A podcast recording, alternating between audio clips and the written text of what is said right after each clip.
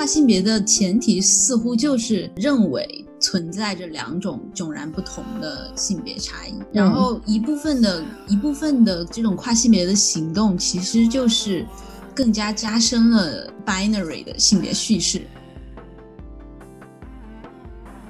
怎么越聊越觉得我们两个还蛮 conservative 的？对，我们是右派。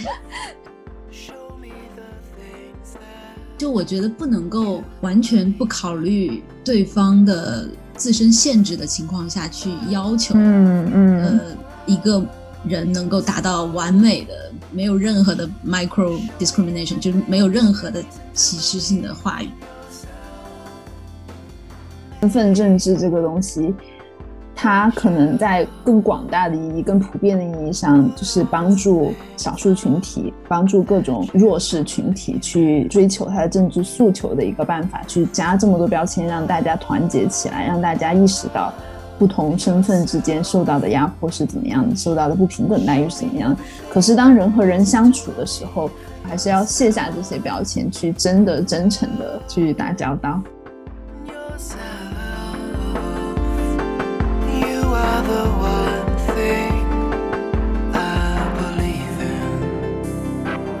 Hello，大家好，欢迎收听咔咔角角，这是一档聊一些生活中微不足道的小事的播客。我是雪雪，我是李德胜，那我们开始吧。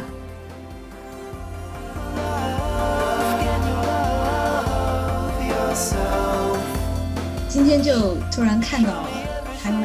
对一个好莱坞的男明星，以前是女明星，现在是男明星 Elliot Page 的一个报道。之前大概是几个月前吧，他好像就在 Twitter 上面公开的又一次出柜，从一个对呃女同性恋者的身份转移到了 transgender 跨性别者的这样一个性别身份上。对我插一句，呃，那个 Elliot Page 他之前是叫 Ellen Page，他就是那个在 Juno 还有 Hard Candy。Yeah, the hot candy, and 还有那个什么来着？Inception 啊，对，Inception，对，《盗梦空间》里面那个那个女神。对，您继续啊。对，然后她其实她以以前的话一直算是好莱坞呃女同性恋者的一个 icon 吧。然后现在她突然就突然又重新站出来说，其实她。以前对自己的真正的身份认同其实是男性，所以说他现在呃是改了姓名，然后也改了 pronouns，就是人家称呼他的代词人称代词从 she 变成了 he。然后这个 pronouns 其实在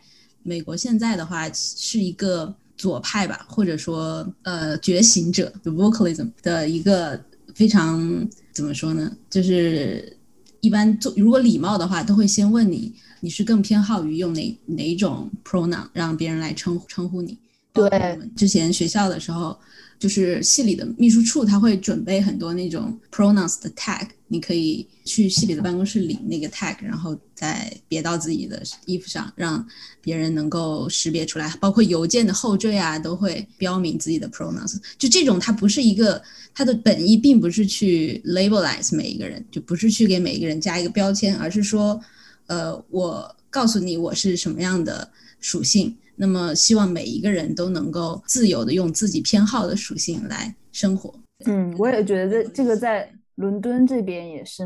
越来越 prevalent。之前我参加一个网络的 workshop，也是在每个人介绍自己的时候，不仅讲要讲自己的名字，也会讲自己的 pronoun。就是很多人会说我的 pronoun 是 they or them，他们可能是对 non-binary 或者是。我我也不太清楚，或者是 by 或者是什么，当时给我还蛮大的 shock 的，因为那是我第一次参加一个东西需要让我介绍 pronoun。对我之前也是跟跟同学在聊天的时候，他突然就问了一句，他说：“不好意思，我不想冒犯到你，但我想问一下，你是更希望被称作是 she 还是 he 还是 they？” 当时还觉得，确实我第一反应也是有一点有一点惊讶，觉得对为什么要分的这么细？对，但后来其实如果你能够。站在一个一直被忽视的忽视的群体的角度去想的话，可能也能够理解，就是当你处在一个更加 privileged 的位置的时候，去提供这样的机会，也是对他们的一种安慰。嗯，而且我觉得这个应该，如果像我，如果如果参加更多的这样的活动，我渐渐觉得这个很自然的事情，它就会融入到日常生活当中，就不会觉得那么奇怪。其实还是蛮，也是一种很从你日常的称呼的手段中把。一切东西带入最日常的一个方式吧。对，我就还想问一个，就是从一列 page，就是如果说这个是你自己的一种认知的一个部分，就是你觉得你现你觉得你的身体是个男的，他不仅是性向，他现在是 gender identity 了，是一个男的，但是你知道他有去做变性手术吗？因为我觉得如果你认为你是男的可以，但是为什么一定要改变你的身体去让你 confirm 这个认知呢？嗯，这这好像是在 trans 群体中有。两种类型，就一种是 trans，就是他单独的认为自己是跨性别的人士，就是他 self identification 是跟他在出生的时候被给予的性别是生理上的性别是不一样的，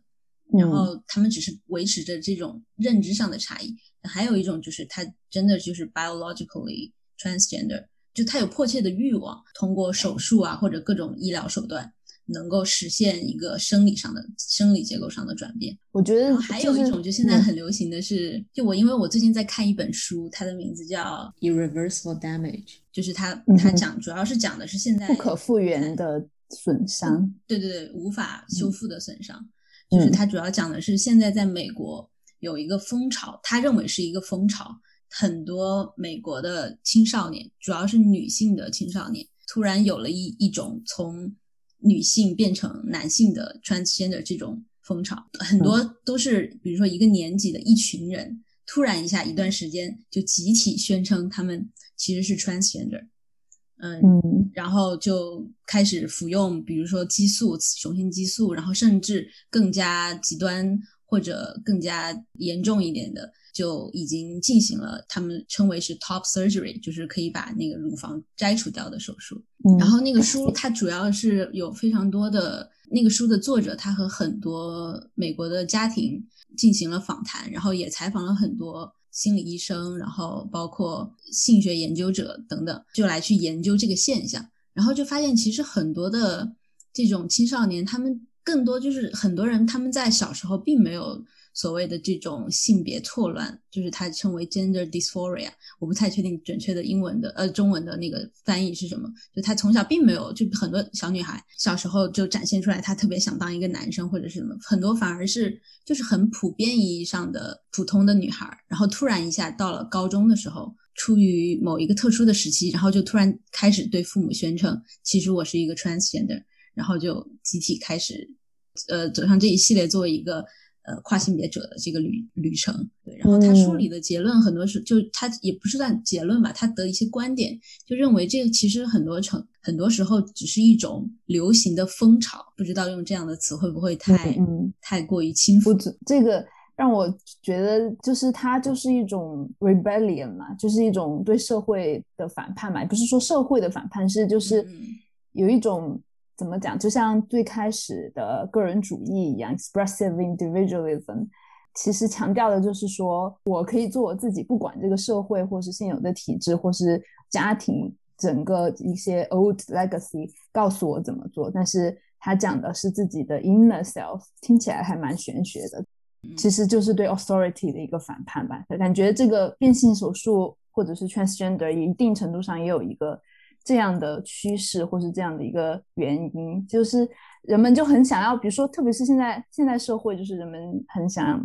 将这种快乐，或是就是 happiness in a feeling of psychological well-being，就是很和我们之前的 generation 差别蛮大，跟我们父母 generation 差别蛮大，因为。好像我们想要找这个 happiness 是从我们自己的内在 internal self 这样找到，而且他们更多找他们的 happiness 是可能通过一些外在的东西，比如说有房子，或者是甚至说有婚姻，就是通过一些比较社会去认可的一些经久不变的东西去找到他们的一个幸福感。但是现在的人更多的是问自己想要什么。或者是自己怎么样创造自己的快乐，可能去做变性手术这件这个过程，就是他们去实现一种 self actualization 自我实现，就是很很跟个人主义有一点相关的联系。对，这可能是一个潜在的原因。但就是就就梳理它，还有一个，它也就是对比了，嗯，这一代美国的女性的青少年和之前的，就现在这个他们称为是 Generation Generation Z Z 之前的，比如说 Generation X，英英国人叫 Generation Z。Z OK OK I see，他们念所有的 Z 都念 Z。学到了一个小知识。呃好，那么。就是他们的那个 Generation X，就是大概差不多九十年代，正好是青少青春期的那一代人的话嗯，只要这两代人的生活方式，你会发现是完全不一样的。现在的小孩他最缺少的就是这种 in person 的，就见面对面的互动和交流。他们很多时间都是沉迷于手机，沉迷于社交网络上的一种虚幻的线上的形象。嗯而不是像他们的母亲那一辈，小时候就可能平时的活动就是跟闺蜜一起去电影院啊，然后或者是跟同同年龄的男性或者女性同学，男生或者女生打情骂俏。对，会有一段就是现现实生活中的这种浪漫关系。嗯然后很多他他所以说书里就他质疑的就是很多小女生女美国的女性少女们，她们在时就还没有切实的体会到什么是性或者是跟性有关的浪漫关系之前，就决定要改变自己的性别。就所以说他这是他质疑的一个点，就他他其实很担心的是，由于流行文化的影响，很嗯多青少年他可能在还没有真正有一个完整的观念的时候，就实施了一些可能对自己的身体造成永久性伤害的呃举措，就是这比如说甚至就 top surgery，你一个女生就把自己的、嗯比如说乳房摘除了，这可能就是一辈子都不能修复的影响。对，所以说为什么嗯标题叫 irreversible damage？我觉得这这个很有启示，并且也蛮有勇气的。这本书这样跳出来这样讲，因为他有勇于去 deny 这个未成年人的可能心智并没有完全成熟的这一个现象，因为感觉真的就是个人主义，就是让让所有人都觉得每个人就是我最大，我最了不起，就是我认为的就是这样，你没有办法 judge 我，因为我认为的是这样。就是比如说 Greta 那件事情，认为你你作为一个未成年人，你还很多东西你没有见识到，对呀可能是错误的。对啊，其实就是好，就是可能这些反制为什么现在这这说这么多反制或是这么多奇怪的行为，可能就是大家不再信奉权威，不再去聆听更多的东西了，也不再相信别人，因为他就是觉得自己想的就是对的，你没有办法把你的思想加注在我的身上。Greta 那件事情，虽然我也觉得她其实蛮不错的她一个小女孩，可是 只是把她造成神的这样的一个行为，这样的一个运动，让人就就值得存疑吧，就觉得嗯，他可能都不知道自己在讲什么，他知道自己在讲什么，但是可能并没有了解的那么透彻。他可能比我嗯，嗯她应该比我，我这样讲确实显得我有点那个，但是她对你比我了解的透。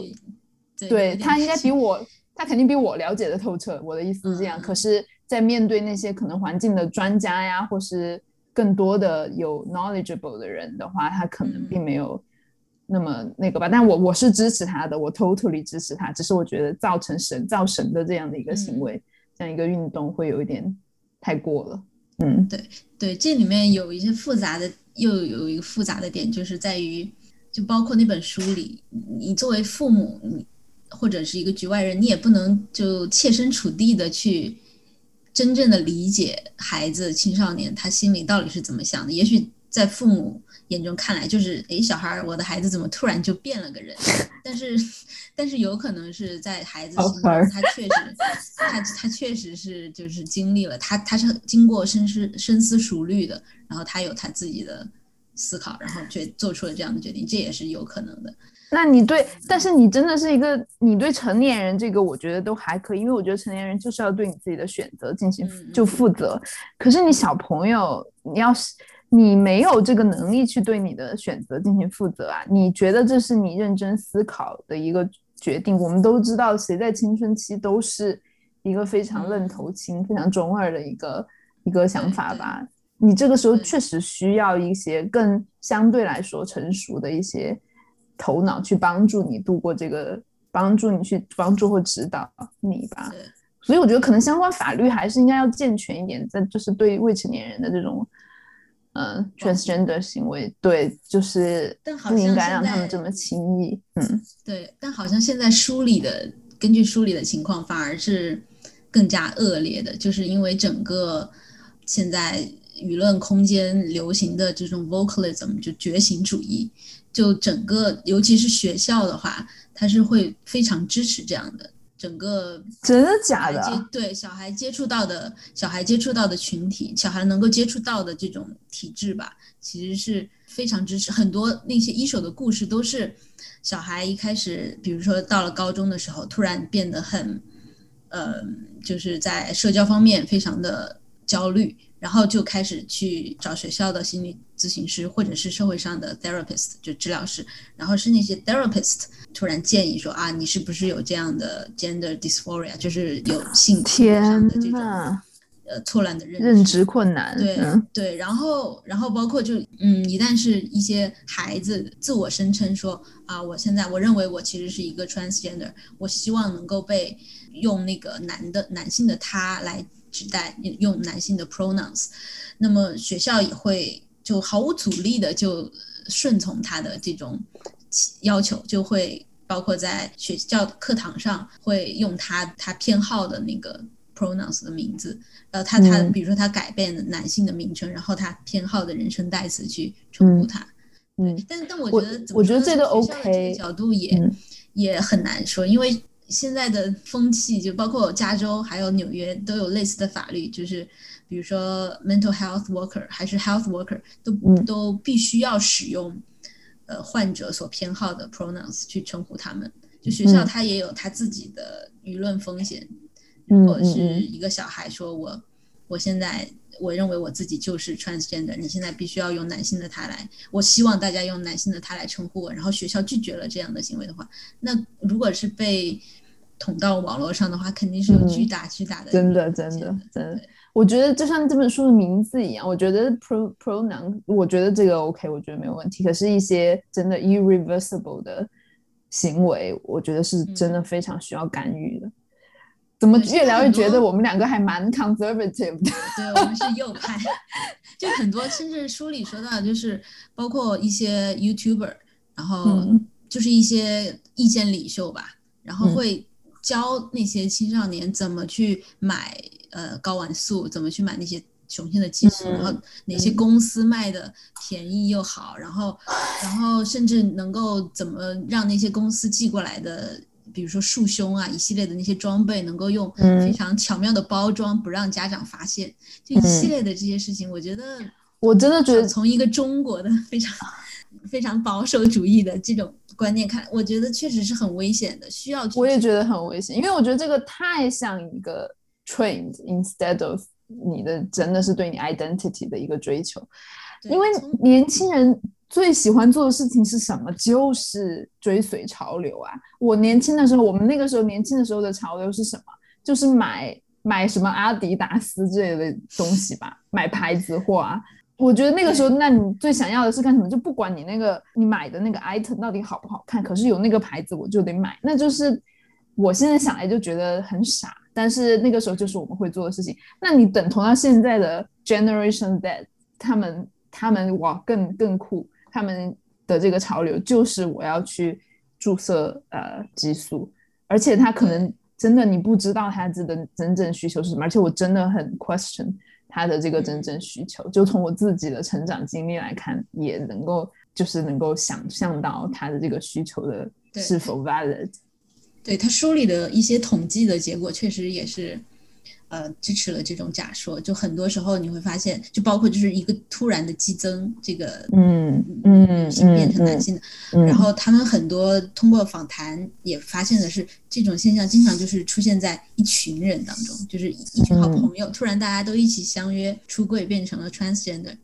嗯嗯，哇，对，确实是有这样的问题，我觉得挺严重。对对对对，哇，这个还是真的非常需要相关的立法，还有你。做这个 transgender 手术的门槛不能够把它变得那么 accessible，就是其实是一个很大的一个转变，并不是说你去买个包什么的这么简单的一件事情。反正现在也有一些名人也存在类似的情况，其实比如说那个 NBA 的球星韦德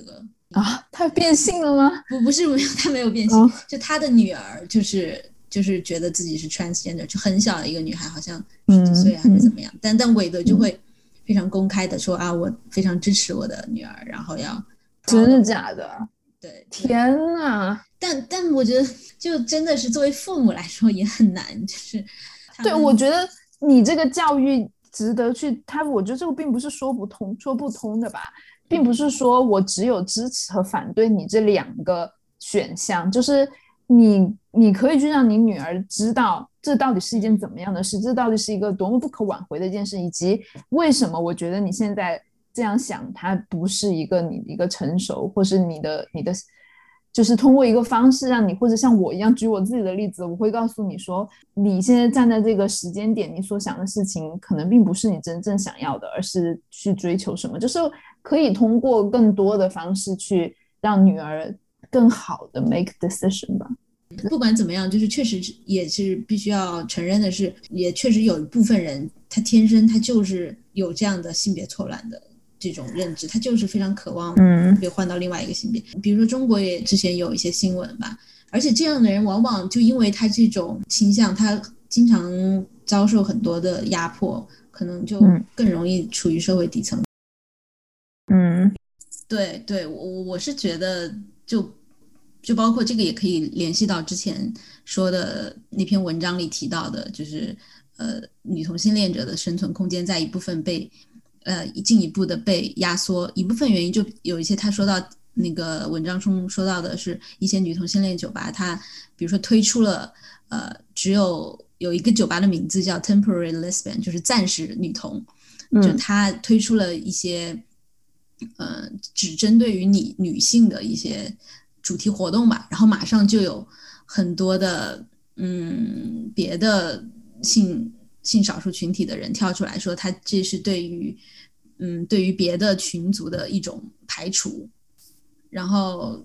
迫使了那家那家那家酒吧就把这个活动改成了，就一定要在活动后面附附加一行小字，说其实对，虽然题目主题是这个，但是对所有的人都是开放的。然后作者就说，但相反的情况对于男同性恋酒吧就不会不会发生，就男同性恋酒酒吧就可以非常。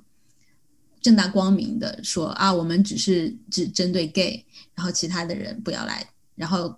这样的话，好像并没有太多的人去去哦。对，这其实你可以看到的是一个我理解的，就是可能会是存在的一个，由于女性在叠加呃性少数这两种双重身份的所产生的一种双重性的压迫。嗯，对。然后就包括这。那本书里也提到的这种 transgender 的现象，其实是只存在于呃女女青少年中的这个群体的，就是它包括有统计数据发现，就大概在近十年以来吧，就是女性的青少年想要变性成男性的这个呃趋势，应该是暴涨了三倍左右，还是多少？就以前基本上是没有这样的呃这样的事例发生的，但是大概就近几年来就突然。实现了一个暴增，对，然后另外一方面就也有人提出这个疑虑，就是作为这些 transgender 或者所谓的现在的 non-binary，尤其是从女性变成男性的这个方向吧，很多人他会说他他他其实变性的话，只是为了逃离女性这种身份，就并不是说 I am a woman。But I choose to be non-binary，而是说 I choose to be a non-binary such that I'm not a woman。就是他通过选择了这样一个 transgender 的身份来拒绝他本身的这种女性的身份。哦，就是这可能是一个非常潜意识里的一个想法。对你现在这个特别复杂，就让我觉得深刻的感受到了，作为一个人，你是有多少不同的 identity 交叉在一起形成的一个人，就。嗯，就是这样的交叉性嘛，就是交叉性这个概念呢，最初是由两个黑人女性学者提出来的，就是因为当时女权运动第二波的时候，主要是由白人女性领导的嘛，但是他们所提出的诉求其实并不能全部 apply 到黑人女性身上，所以他们是最早提出交叉性这个概念。然后你刚刚讲说，比如说女同和男同，其实在社会上。女同性恋和男同性恋在社会上所能遭遇的东西，都和应对的压迫也好，或者是嗯，对，都其实是挺不一样的。对对，但是也不能直接说是女同性恋要因为她有女女性这个身份的叠加，所以他们可会承受更多的压迫。就是感觉这个交叉性让我们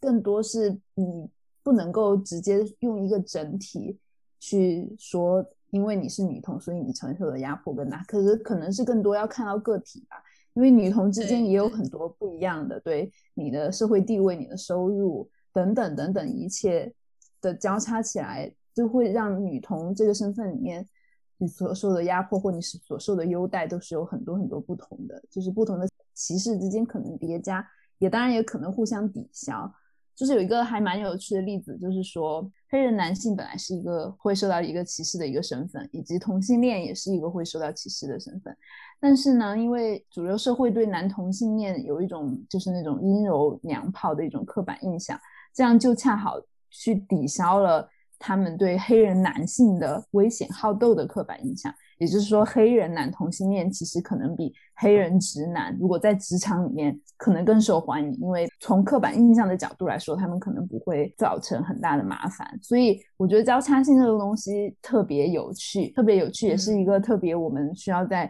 面对呃身份证也好，种族歧视或是性向或是各种。身份在一起的时候，去研究人的时候不可忽视的一个东西吧。就是研究群体其实蛮困难的原因，就是群体里面的个体，因为他不同身份的叠加，所以其实他们面对的境遇都还蛮不一样的。其实还想补充一个，就是作为 LGBTQ 这个群体，一开始其实你贴这些身份政治身份的这种各种标签，都是为了去帮他们，帮这些被 marginalized、被边缘化的人群。去获得他们的权利，就是因为他们可能越来越这件事情越来越被提上了真的被大众所知之后，就有很多人会利用这样的一个 tag 去牟利也好，take advantage of it。嗯，有一个例子就是最近蛮有名的一个新闻，就是在伦敦的一个区叫做 Vauxhall，我正好也住在这个区，就是 Vauxhall 就是 famous for LGBT 友好。的一个一个区，然后最近政府呢就说 要在啊 Vauxhall 修一个嗯 LGBTQ 友好的嗯养老院，然后可是这个养老院它是一个特别高级、特别高级的养老院，它其实只有总共只有十九户。就是在那个社区里面有一些空中花园啊，还有一些 terrace，然后你可以直接看到那个泰晤士河，就是一个特别高级的社区，这个景观也很好。对，景观也特别好。可是我看到这个第一反应当然是很开心、很高兴，因为我觉得这个我也没有听说过有 LGBTQ friendly 养老院的这种这种设定，所以我觉得是一个非常突破性的一个尝试吧。但是我当我看到它这么美的图片，这么美的一个 flat 的时候，我又觉得你修这么贵，其实服务的也是 LGBTQ 里面可能最不会受压迫的那个群体吧。如果有人能 afford 起你的这个社区，他们应该是无论在他就是身份的其他身份，除了他心向其他身份里面，应该都是非常享受 privilege 或是非常杰出的人群吧。对，所以我就感觉很很奇怪，因为回到你之前说的交叉性的问题了，我感觉就是这可能是一个交叉性的复杂性所在吧，就它同时可能是处于弱势群体，比如说是性少数群体，但它同时，嗯，它有可能又是白人，或者是 privilege level，或者是资产阶级，在这种交叉复杂的各种身份下的话，你你很难说就单纯的用他的某一个身份面向去标定这个人。他所能受到的待遇，嗯，所以我又在面对这个养老院的时候，我又觉得他其实就是在以打着这样的一个旗帜，其实就是在用很高的价格去卖卖掉房子，其实还是资本主义 下面的一个很正常的一个操操作。但是总体来说，我觉得还是为这样的事情是感到开心的，因为。不能说你你要推进 LGBTQ 的发展，不能说所有的事情都要从最底层，或是都要从最急迫的事情做起。我觉得每一个部分都应该做起，无论是你的在你的社会阶层的哪一个部分，其实都应该从 LGBTQ 的方面去推进吧。也可能是我自己安慰自己吧，我还是很开心的看到这样一个新闻，虽然内心怪怪的。Non-binary 有一个东西我想聊的是，现在的有一些这种。因为跨性别，你从你你你会想他为什么要去跨这个性别呢？他跨性别的前提似乎就是认为存在着两种迥然不同的性别差异，然后一部分的一部分的这种跨性别的行动，其实就是更加加深了 binary 的性别叙事。嗯嗯嗯嗯，比如说他有些时候可能就把女性气质和女性本身等同起来了，就很多。很多他嗯，比如说有女性想变成男性的吧，他可能从着装啊，然后各种打扮，然后发型都开始向男男性方面转换，然后他把自己 identify 成是一个 transgender 或者 non-binary，但他这样做的前提不就是假设了女性不能有有一个这种比较偏向于男性打扮的外形嘛？对吧？这其实就是在。一种程度上去固化这种性别形象。嗯，我觉得如果说是真的认为人不应该被性别所牵绊的话，就是由生理性别牵绊的话，那我们应该是给呃各种各样多样化的女性形象也好，男性形象也好，呃，给他们一定的空间和自由，对吧？就当一个女性她更向往男性的打扮，或者是呃，或者是更向往。嗯，男性的一些传传统意义上啊，就是偏向男性的一些行为，比如说爱运，一些比如说 football 这些，呃，传统意义上被标签化划分为 boys stuff 的时候，我我觉得要给他们自由，是一方面，他认为自己是一个女性，然后一方面也可以同时享享受这些快乐，我觉得这才是最终的目标，而不是说。因为我喜欢那些男生的东西，那我就要去变成一个男性，然后我就然同同时把自己划分成一个 transgender。当然我这样说，就我我肯定是就是要理解，确实是有一些很多人，他他就是希望改变他自己的生理结构，他觉得自己从小就被划分了一个不属于他自己的身体。那我我觉得他们需要就是改变自己的生理，变成另外一个性别，我是可非常理解，也非常尊重他们的。我总结一下，你的意思是不是说，transgender 和 non-binary 其实是两个互斥的，就是他们在观念上其实并不 consistent，就是不仅是不 consistent，其实是站在两边的。我我也是觉得，就是从 Elia Page 他做这件事的时候，我就觉得。很奇怪，就是第一，她是本来她是一个女同性恋，她喜欢的是女生，然后她现在做了一个 transgender 之后呢，她还是喜欢女生，就是从首先从她的 sexuality 上面，她并没有改变，那她改变的是什么？改变的是她的 gender，然后就就如你所说，从她的 gender 来讲，如果他自己 identify 自己是个男性，那他一定要追求男性的身体去获得更多的。关于所谓社会加上来的男性气质的话，其实其实更多的是嗯极化了，就是或者是固化了社会对男女的一个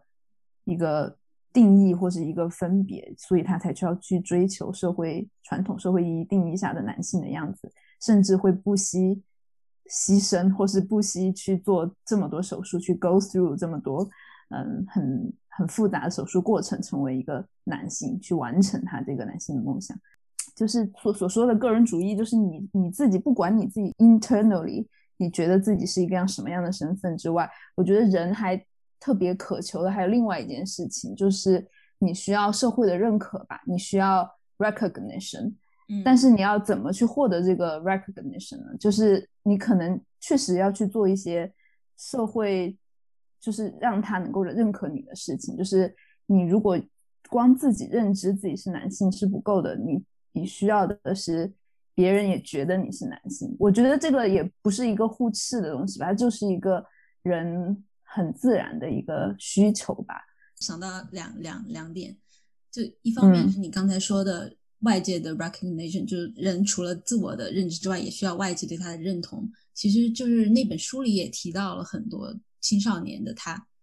他认为的就是一很多青少年他在宣称自己是 transgender 之前，其实是活过着一种非常孤独的生活。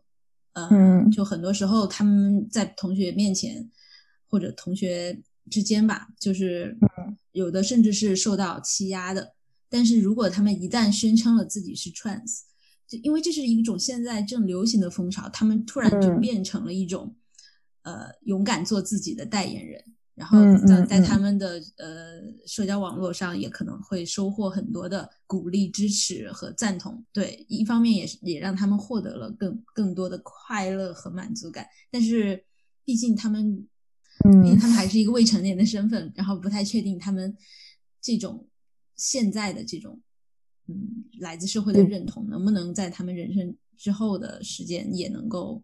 保持着这种现状。嗯嗯，对，然后。第二点就是说，我看到一个评论说，Eliot Page 他突然从 lesbian 突然转到了 transgender 之后，他实际上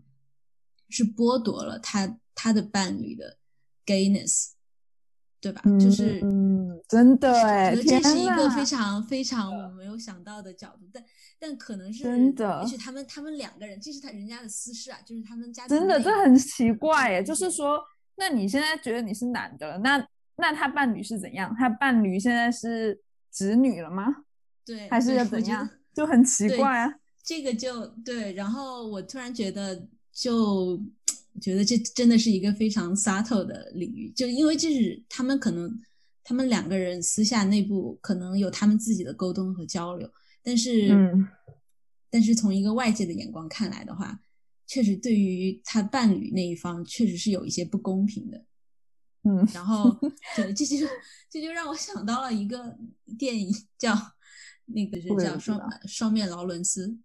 哦，然后里面的那个故事也是，就是是一对恋人，然后其中的男方突然发现自己其实是 transgender，然后他的，然后你可以想象对他的他的当时的女朋友的打击是多么的大，然后但他女朋友最后因为出于对他。这个人的爱依然就是陪伴他度过了这样一个转换的过程，但但也还有一些别的故事，对，只是让我突然想到了这一点。然后，哇，你这个会不会就说明了？对，那爱就是爱啊，那爱可能真的可以凌驾的更高吧？哇，对，也有可能是这样，就是有时候对于从 Eliot Page 来来说，他的伴侣可能对他来说，他。并不是就是因为是 lesbian 才爱 E 才爱那个 Eliot Page，而是因为他本来就喜欢 Eliot Page，就或者这两个相辅相成，谁先谁后。对，就是一开始是因为她是女生，然后后来就毕竟他们已经相处这么久，也结婚了，就是更多的是爱这个人吧。然后爱这个人，所以要跟他一起去面对真实的自己。哇，嗯，对这个。确实有可能有这样的面相，就我个人的观感，可能这会有一些狭隘。我是觉得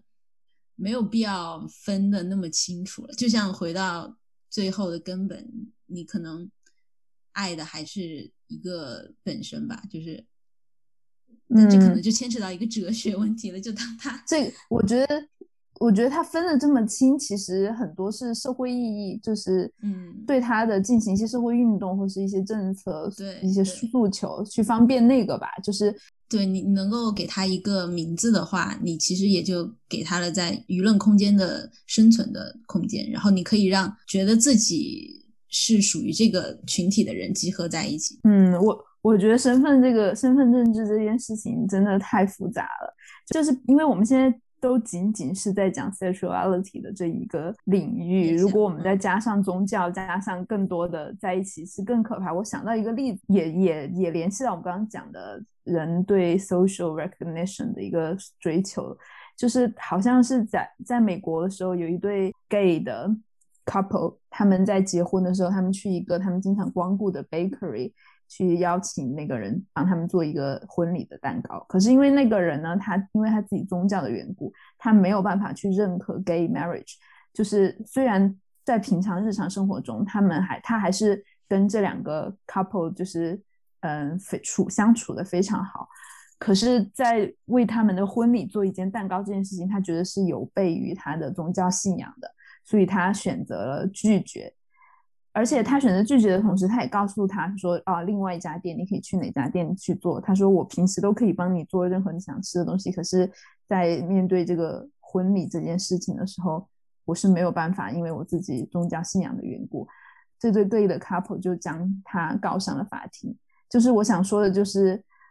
他们他们要告他的原因，就是他觉得他自己没有被这个社社会认可，他觉得。所有人都应该去认可这件事情，认可他们的婚姻的有效性吧。他们就是这个东西其实蛮 tricky 的，就是你一开始在讲，无论是个人主义也好，还是在说你你自己的形象，都是一种自我认，好像是一种自我认知的事情，好像更多求于的是，就像我们一开始说，是对呃外界，是对整个 institution 的一个就是 rebellion 吧。但是其实你最后，其实你最后去实现了更多的时候，你最后又反诉诸于你需要整个系统去给你做这个 recognition，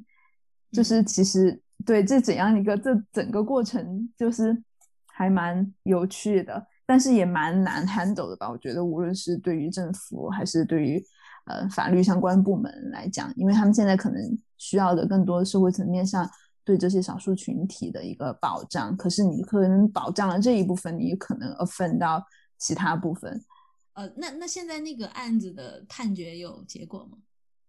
嗯，好像最不是好像就是最后的 decision 是，呃，Supreme Court 其实是有最后判决是 Baker 赢，呃，他们拒绝了 gay couple 的的请求。我觉得是吧？嗯，你你你讲，我觉得我其实是很满意这个结果的，因为。因为在面对，就是我觉得这个具体情况，就是我刚刚像我刚刚有讲，就是 Baker 他并不是一个很趾高气扬和 arrogant，就是说你们就是应该下地狱或是什么，就这样的一个语气在侮辱 gay couple 或是怎样，是一个非常 friendly，并且就是一个阐述了我自己的这为什么不能给你做这个原因，并且还 offer 了你说你可以去哪个地方做。我觉得就是每个人都应该对彼此的权利进行让，不是权。权利或是彼此争取的东西进行让步吧，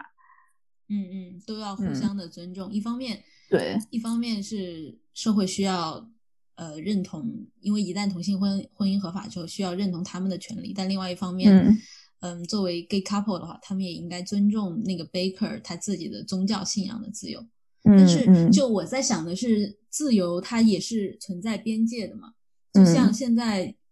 嗯，你不可能说。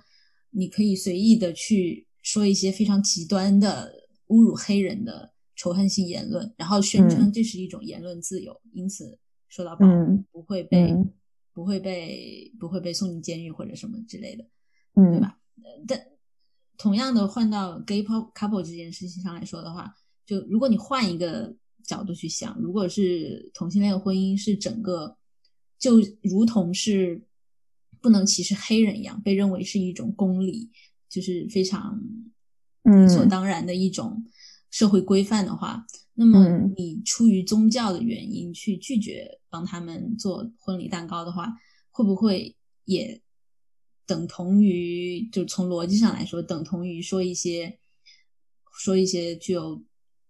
非常明显的种族歧视性的话语？嗯嗯嗯嗯。是不是同样的具有同样的伤害性呢？对，但我觉得我我确实觉得这个是就是他是非常礼貌的去去解释这件事情，然后也提供了一些另外的解决方案，然后也可以看到的是，毕竟这个同性恋婚姻在现在这个不，尤其即使是在美国，也还是处于有一定争议的位位置的，所以说，嗯，还没有到那个地步吧？对这个我。对，我觉得这个就是跟我们平时聊天，我们会讲到说，就是人是否就是抛开这么多这么多标签来讲，人就是在跟你讲话的时候，他是否真诚，是否真的有想要冒犯你的意思，其实你是可以感觉到的，因为不是每个人都很 aware 到什么样的言论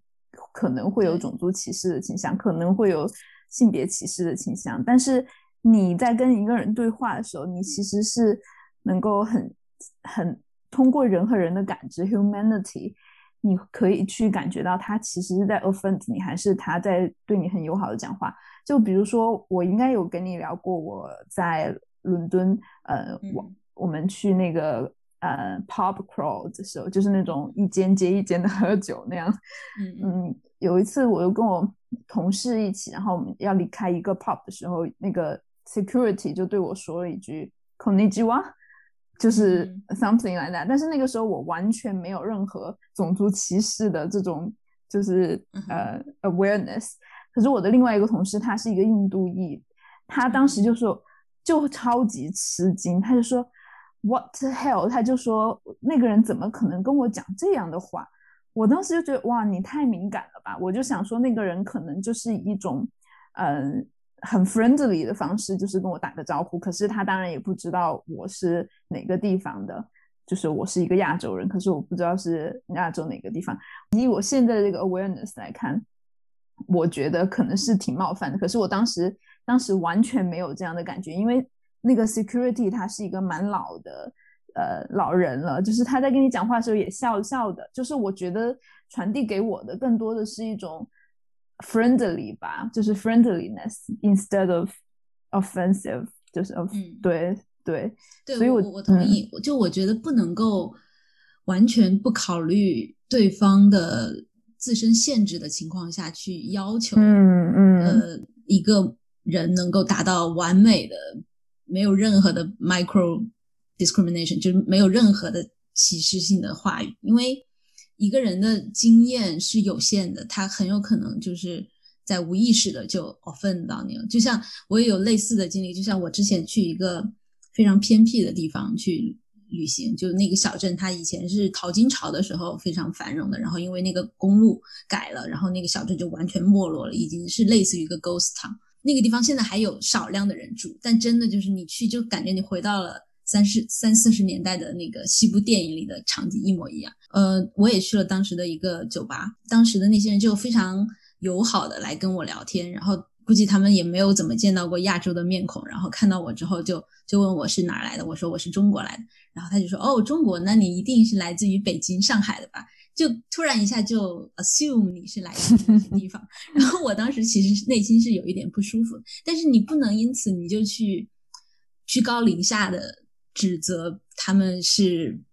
冒犯到你或者怎么样，因为他在他有限的知识里，他就他没有去过中国，他对中国的理解就停停留在北京、上海。对吧？他只是想把他有限的知识表达出来，然后表达。对对对，而且他只是想跟你拉近距离吧。对对对，我觉得，嗯，有时候看到网络上，很多时候就因为很多人感觉就说了一点点错的，然后马上就揪出来大大肆进行批判，这样是完全没有没有意义、没有道理的。我觉得，对我觉得也很难受。是对，反而是另一种傲慢，我觉得，因为，嗯，作为一个可能是你要要有一定的经济基础或者是教育，你能够意识到现在这种嗯非常 subtle 的对于别的群族的呃歧视行为，这这肯定是好事，这是我觉得这是一种文明进步的象征。但是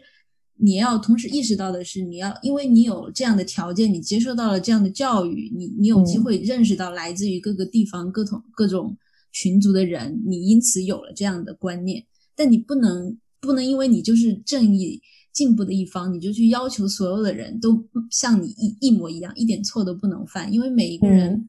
他的他的他的生活经历背景都不一样，他没有接触过那些东西，他从小就生活在一个那样的环境中，你不能要求他突然就 转变成那样，对吧？然后也不能因此去指责他，这样的话，我觉得是太傲慢了。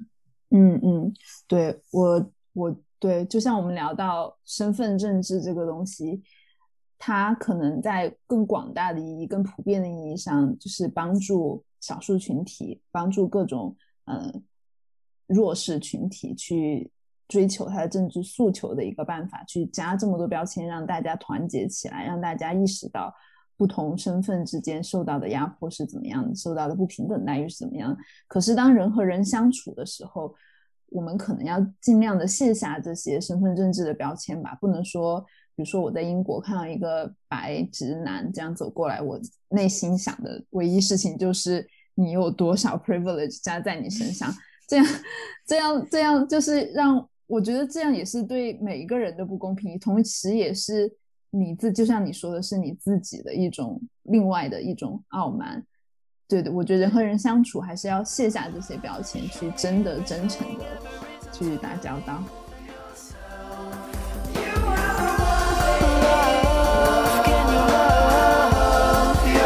以上就是咔咔角角这一期的节目，谢谢大家的收听，我们下期再见，拜拜，拜拜。